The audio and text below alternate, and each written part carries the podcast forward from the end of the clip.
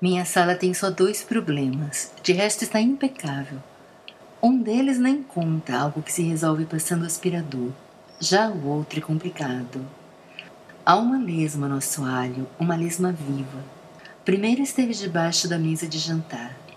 Uma visita então me alertou que quando atingisse o tapete do qual se alimenta, se tornaria maior e mais forte e ficaria muito mais difícil acabar com ela. Não cheguei a me preocupar. Uma lesma é ameaça sob controle. Ao contrário de outros atacantes domésticos, tem disposição vagarosa e submissa e não apresenta risco. De forma que havia tempo de sobra para resolver essa questão. No geral, sou pessoa expedita, ligeira nos resolvimentos, mas dias passam e a Lisma permanece na sala. Sua presença já começa a causar transtorno. Ontem mesmo evitei receber amigos por causa dela. Mesmo assim, não consigo fazer nada a respeito. Quanto mais penso no assunto, mais ele se revela complexo, quase um impasse. Para começar, não estou segura de querer mesmo me livrar dela. Não sei dizer porquê. Uma lesma não se qualifica como bicho de estimação. Mesmo inofensiva, tem baixo nível de aceitação e provoca mal-estar nas pessoas. Até numa sala em perfeitas condições, uma lesma é coisa muito perturbadora. De forma que não tenho a menor intenção de manter a lesma, por outro lado, custa tomar providências no sentido contrário, então o que pretendo, afinal?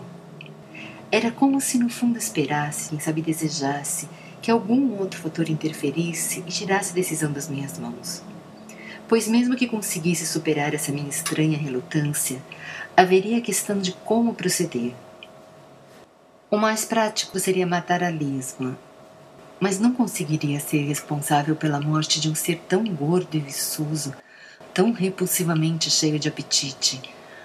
Não posso deixar de respeitar o fato de que, mesmo inconveniente, ela impõe seu direito à existência muito mais do que eu, até.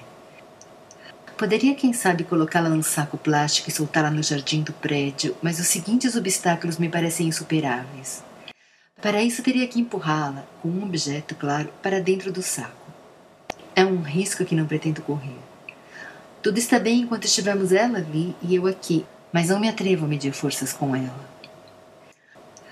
Sempre se pode pedir ajuda a um dos porteiros, mas se ele resolve matá-la, não poderia impor condições para alguém me fazer um favor. E como se já não existissem todas essas questões me atormentando, há o fato de que lesmas são bichos daninhos. Se resolvo mantê-la aqui, mascando meu tapete, ninguém tem nada com isso. Mas que direito tenho de deixar uma lesma voraz, que ainda nem devorou tudo que tinha para devorar, no jardim do prédio, consumindo essas alaias mantidas pelos moradores? Não sei o que fazer. Nenhum desses impedimentos parece ter solução, por mais que pense e repense neles. Então me limito a observar a lesma, nem tanto por prazer, mas porque no final das contas o único perigo é perdê-la de vista e tê-la sabe-se lá onde pela casa. Em parte ainda cogito possibilidades, mas secretamente aguarda tal interferência salvadora de algum acontecimento. A lesma já atingiu o tapete e começa a devorá-lo, nisso produzindo um rastro de um visgo abundante, espesso e translúcido, que muito contribui para torná-la ainda mais repugnante mas nem isso consegue me atingir. Só me importa o quanto ela, dentro das limitações expressivas de um invertebrado, parece feliz. Foi um longo esforço, mas por fim atingiu seu paraíso. E sem que entenda a razão, algo nisso me comove me cativa de tal forma que, mesmo contra todos os meus interesses, mesmo comprometendo minha sala perfeita, mesmo embaraçosa e indesejável, essa criatura tenha toda a minha solidariedade e eu me sinta menos e menos propensa a qualquer coisa que prejudique.